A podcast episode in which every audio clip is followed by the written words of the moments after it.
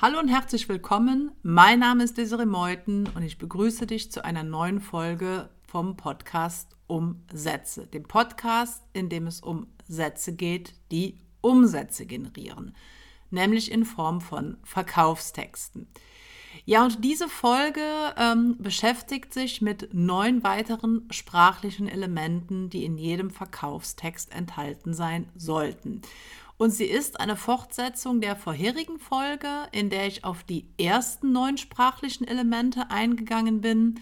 Und jetzt in dieser Folge gehe ich auf weitere neun Elemente eines umsatzstarken Verkaufstextes ein. Falls du also die erste Folge oder die vorherige Folge noch nicht gehört hast, dann kannst du das gerne nachholen und die vielleicht vorziehen und dir dann im Anschluss diese Folge anhören, weil ich die ähm, Elemente bzw. die Reihenfolge der Elemente relativ chronologisch abhandle, nämlich so, wie sie in den meisten Verkaufstexten auch vorkommen.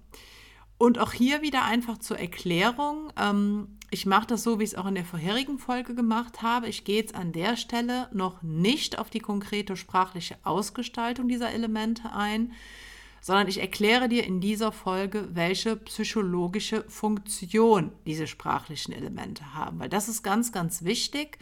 Du musst verstehen, zumindest finde ich das sehr, sehr wichtig ähm, als Verkaufstexterin, als äh, Sprachwissenschaftlerin und als Psychologin, warum du diese Elemente einsetzen solltest. Das heißt, es ist wichtig zu verstehen, welchen psychologischen Zweck das jeweilige sprachliche Element verfolgt. Und um die konkrete sprachliche Ausgestaltung wird es dann in den weiteren Folgen dieses Podcastes gehen. Ja, die Elemente, die ich dir in der ähm, vorherigen Folge vorgestellt habe, waren die Überschrift, die Vor- und Unterüberschrift, der Einstieg, die Geschichte, das Fachwissen, die Referenzen, die Zwischenüberschriften, das Angebot und die Aufzählungen. Das sind die ersten neun Elemente gewesen, die ich dir samt psychologischen Funktionen in der vorherigen Folge vorgestellt habe. Und jetzt machen wir mit den neun weiteren Elementen weiter. Ja, und das nächste Element, was in deinem Verkaufstext enthalten sein sollte, ist die Nennung der Zielgruppe. Das bedeutet, bedeutet du solltest nochmal explizit erklären, für welche Menschen dein Angebot prinzipiell geeignet ist. Weil natürlich sind nur die Menschen, für die dein Angebot geeignet ist, deine potenziellen Käufer. Das heißt, du nimmst an der Stelle eine gewisse Qualifizierung vor und die psychologischen Funktionen, die ähm, hinter der Nennung der Zielgruppe stehen, sind einfach ähm, eine gewisse Glaubwürdigkeit weil du klar machst, dass dein Angebot nicht für jeden geeignet ist. Das heißt, du vermittelst implizit, dass es dir nicht nur rein darum geht, Geld zu verdienen, sondern dass du mit deinem Angebot auch wirklich die Menschen erreichen möchtest, für die dein Angebot Mehrwert hat. Ja, dann kommen natürlich noch ähm, soziale Intentionen oder ein sozialer Zweck bei Nennung der Zielgruppe hinzu. Du sorgst dafür, dass Menschen sich der Gruppe an Käufern zugehörig fühlen. Sie identifizieren sich damit, weil sie wahrscheinlich Ähnlichkeiten feststellen, wenn sie lesen in deinem Verkaufstext, dass sie zu der Gruppe von Menschen gehören, für die dein Angebot geeignet ist. Sprich, wenn sie Ähnlichkeiten zwischen deinen Schilderungen, deinen Erklärungen und sich selbst feststellen. Ja, dadurch entsteht natürlich auch eine gewisse Exklusivität auf ähm, psychologischer Ebene, weil du halt nochmal verdeutlichst, dass dein Angebot nicht für jeden ähm, geeignet ist. Das vermittelt Menschen natürlich auch eine gewisse Art von Sicherheit, nämlich die Sicherheit, dass hier nicht einfach möglichst viel an möglichst viele Leute verkauft wird, sondern dass dein Angebot auch prinzipiell für sie in Frage kommt. Ja, das nächste Element ist die Investition, das heißt der Preis, den deine Leser für dein Produkt oder deine Dienstleistung, also das Angebot, was du in deinem Verkaufstext verkaufst, bezahlen bzw. investieren müssen. Und hier kommen dann so psychologische ähm, Reize wie Anschaulichkeit, Relativität und auch Rechtfertigung zum Einsatz bzw. werden ausgelöst, weil du natürlich durch die Nennung einer Zahl, die ein Preis ja nun mal ist in den meisten Fällen, eine gewisse Anschaulichkeit herstellst. Das heißt, Menschen können sich die Investition für dein Angebot vorstellen. Das Prinzip der Relativität ist wichtig, weil Menschen den Preis natürlich dann in Bezug setzen zu dem, was sie im Gegenzug durch dein Angebot bekommen. Und wenn es ein besonders günstiges Angebot, also eine besonders günstige Investition ist, beispielsweise vielleicht auch ein Sonderpreis, bietet das deinen Lesern nochmal vor sich selbst eine Rechtfertigung, warum sie jetzt an der Stelle unbedingt dein Angebot kaufen sollten. Ja, das nächste Element ist die Garantie. Und die Garantie kann beispielsweise die Versicherung über die Möglichkeit zur Rückgabe eines ähm, Produktes sein. Oder aber, wenn du jetzt ähm, vielleicht kein digitales oder äh, äh, psychisches Pro äh, physisch, Entschuldigung, ein physisches Produkt anbietest, ähm, kannst du, wenn du zum Beispiel eine Dienstleistung anbietest, auch einen besonderen Service garantieren. Ne? Mir ist natürlich klar, dass die Garantie ähm, immer davon abhängt, was genau du in deinem Verkaufstext verkaufst. Wenn du jetzt beispielsweise in deinem Verkaufstext ähm, nicht direkt etwas verkaufst, sondern Menschen ähm, ja beispielsweise zu einem ersten Gespräch einladen möchtest, auch das ist natürlich möglich, dann könnte die Garantie ähm, zum Beispiel darin bestehen, dass du ihnen sagst, dass dieses Gespräch kostenlos und unverbindlich ist. Auch das ist ja auf eine gewisse Art und Weise eine Garantie. Und Psychologisch erfüllt die Garantie einfach ja das Gefühl der Sicherheit und auch hier nochmal, wie bei der Investition gerade schon genannt, eine Rechtfertigung, warum man jetzt an der Stelle das Angebot in Anspruch nehmen sollte. Weil wenn man das Gefühl hat, dass einem nichts passieren kann aufgrund der Garantie, ist das natürlich nochmal eine Rechtfertigung, die man vor sich selbst dann einfach ähm, ja nochmal sich, sich quasi einreden oder sagen kann, dass man hier an der Stelle nichts falsch macht und dass man das ähm, jeweilige Angebot dann auch entsprechend kaufen kann. Das nächste sprachliche Element ist der Bonus oder auch im, im Plural die Boni, also Bonusgeschenke. Und das sind zusätzliche Inhalte, Produkte oder Leistungen, die du ergänzend zu deinem Hauptangebot dazu gibst. Und ähm, mir ist natürlich auch an der Stelle bewusst, dass das vielleicht nicht bei jedem Angebot so einfach realisierbar ist. Aber ich denke, was zum Beispiel immer geht, ist ein zusätzlicher E-Mail-Support beispielsweise, den man als, als Bonus deklarieren kann. Und psychologisch gesehen ist ein Bonus deswegen wichtig, weil er den Wert oder den wahrgenommenen Wert deines Angebotes erhöht. Das heißt, auch hier kommt nochmal das Prinzip der Relativität ähm, zutage beziehungsweise zum Tragen, weil Menschen natürlich, gerade wenn sie dann schon den Preis für dein Angebot wissen, ähm, durch den Bonus einfach nochmal das Gefühl haben, dass sie hier mehr bekommen für das Geld, was sie geben müssen. Bonus oder Bo äh, Bonusgeschenke sind auch deswegen gut, weil sie ein Gefühl der Reziprozität auslösen. Und Reziprozität bedeutet Gegenseitigkeit im sozialen Austausch.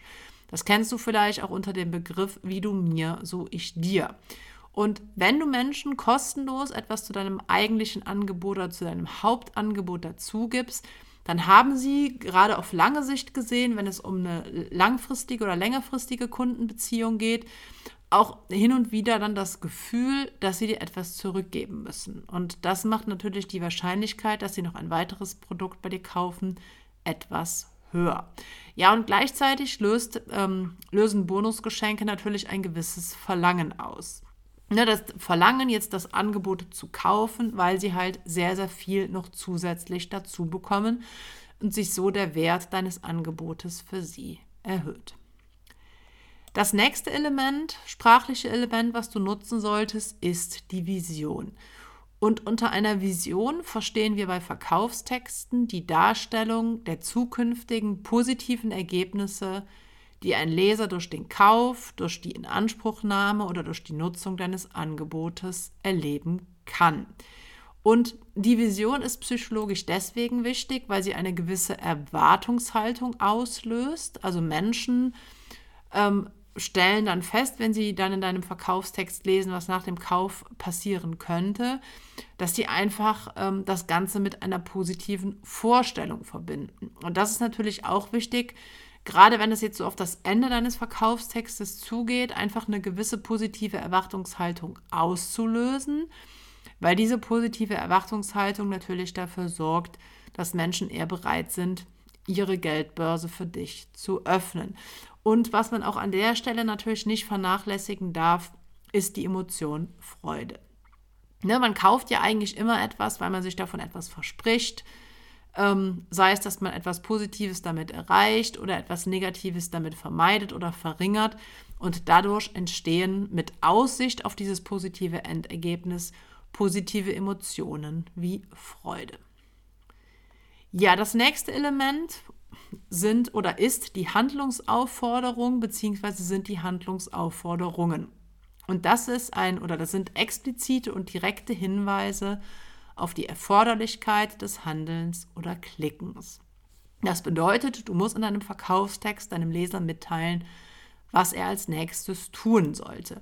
Und das ist deswegen wichtig, um Menschen auch nochmal so ein bisschen die Unkompliziertheit ähm, des Vorganges zu verdeutlichen und um auch das psychologische Prinzip der Konsistenz anzusprechen. Ne? Weil deine, also Konsistenz bedeutet, dass man ähm, eine gewisse Widerspruchsfreiheit in seinem Handeln an sich selbst feststellt, aber auch in der Umwelt oder in den Dingen, denen man begegnet, die man wahrnimmt.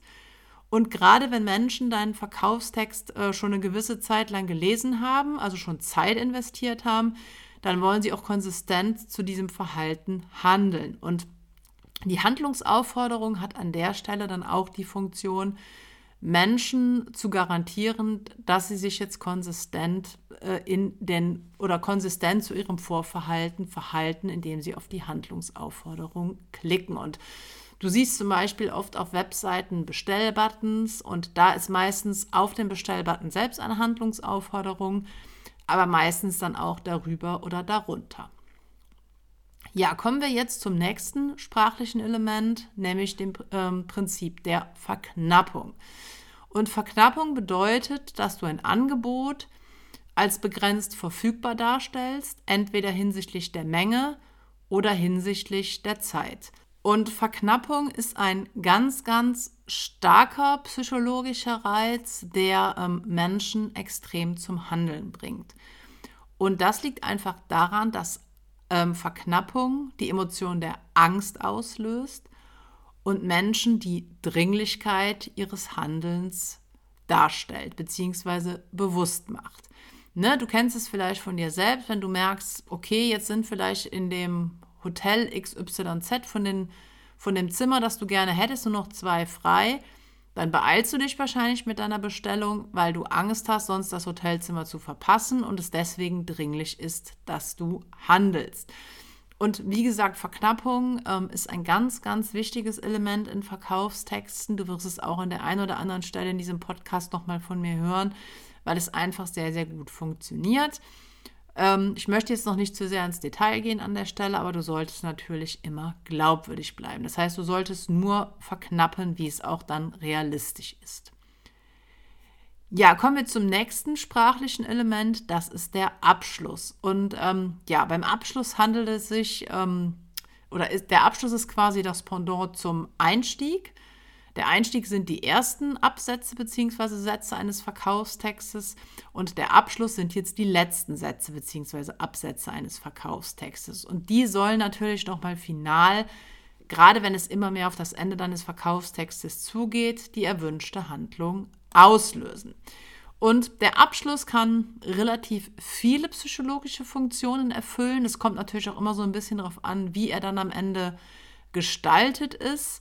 Ähm, wichtig ist aber, oder ich denke, wichtige Funktionen des Abschlusses sind halt nochmal Emotionen zu erzeugen, nämlich Angst, jetzt ähm, die schlechte Situation nicht überwinden zu können, die man gerne überwinden würde, wenn man das Angebot jetzt nicht ähm, kauft, beziehungsweise Freude, was passieren könnte, wenn man denn das Angebot kauft.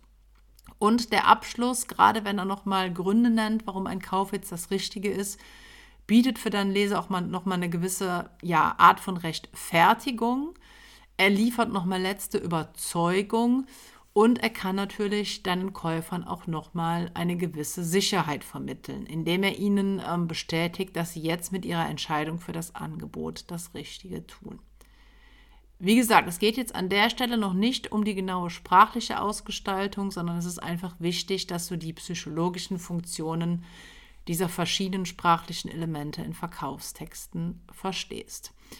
Ja, was man als letztes sprachliches Element noch nutzen kann, ist das PS. Und das PS erfüllt in Verkaufstexten die gleiche Funktion wie in, ich sag mal, normalen Briefen. Es handelt sich dabei um einen Zusatz unter dem eigentlichen Verkaufstext, der dessen wesentliche Aussagen noch einmal zusammenfasst. Das heißt, hier kannst du noch mal ähm, kurz erklären in wenigen Sätzen, was du verkaufst, was ein Leser dafür geben muss und was dann im Gegenzug das gewünschte oder das erwünschte mögliche Endresultat sein kann. Alternativ kannst du das PS auch dazu nutzen oder den Bereich unter deinem Verkaufstext dazu nutzen, nochmal häufige mögliche Fragen deiner Leser zu beantworten. Auch das ist eine gute Möglichkeit, weil gerade Menschen, die vielleicht noch unsicher sind, einfach an der Stelle noch weitere Informationen benötigen beziehungsweise dann noch nach den entsprechenden Antworten auf ihre offenen Fragen suchen. Und auch dadurch hast du natürlich nochmal die Möglichkeit, eine gewisse Dringlichkeit auszulösen, Menschen nochmal Gründe oder Rechtfertigungsgründe zu liefern, sie nochmal final zu überzeugen und natürlich, wenn du die Vorteile des Angebotes nochmal ganz kurz nennst, auch die Valenz anzusprechen. Und mit Valenz meinen wir in der Psychologie die subjektive Bedeutung, die ein Gegenstand oder Sachverhalt für einen Menschen hat. Ja, das war jetzt die, der zweite Teil der Elemente die, oder der sprachlichen Elemente, die in Verkaufstexten enthalten sein sollten. Ich werde sie jetzt noch mal ganz kurz der Reihe nach ähm, erwähnen, einfach damit du noch mal eine Übersicht hast. Das ist jetzt eine, eine Zusammenfassung von dieser Folge und von der letzten Folge. Wir haben die Überschrift, die Vor- und Unterüberschrift, den Einstieg, die Geschichte, das Fachwissen, die Referenzen, die Zwischenüberschriften, das Angebot, die Aufzählungen, die Zielgruppe, die Investition, die Garantie, den Bonus, die Vision, die Aufforderung, die Verknappung, den Abschluss und das PS. Das sind die Elemente, die in den meisten Verkaufstexten untergebracht werden sollen. Ähm, es gibt natürlich immer noch mal so ein paar Variationen, je nachdem, welche Art von Text du, sch du schreibst. Bei Landingpages, das sind, die sind vergleichbar mit, mit Webseiten, allerdings auf eine Handlung, eine bestimmte Handlung des Lesers ausgelegt. Ist es, ist es meistens so, dass du alle diese Elemente wiederfindest, mehr oder weniger stark ausgeprägt. Wenn du jetzt aber beispielsweise E-Mail-Marketing betreibst und E-Mails an deine Kunden schickst, dann muss natürlich nicht jedes Element in jeder E-Mail enthalten sein. Das kommt halt, wie gesagt, immer so ein bisschen darauf an, welche Art von Text du schreibst. Ja, und wenn du dich jetzt zu diesem Thema noch mehr informieren willst, beziehungsweise wenn du erfahren möchtest, wie du alle diese Elemente in deinen eigenen Verkaufstext integrieren kannst, dann kannst du jetzt im, äh, in der Be äh, Beschreibung zu dieser Folge auf den Link klicken und kannst dich dafür eine 14-tägige kostenlose E-Mail-Serie von mir eintragen, in 14 Tagen zu deinem Verkaufstext. Und da erkläre ich dir die einzelnen Schritte, die einzelnen sprachlichen Elemente nochmal genauer du bekommst dann auch in dieser E-Mail-Serie, die kostenlos ist und du kannst dich auch jederzeit austragen, nochmal genaue Beispiele. Ja, an der Stelle war es das erstmal von mir. Ich danke dir auf jeden Fall für deine Zeit, für deine Aufmerksamkeit und dann hoffe ich, dass wir uns in der nächsten Folge wiederhören.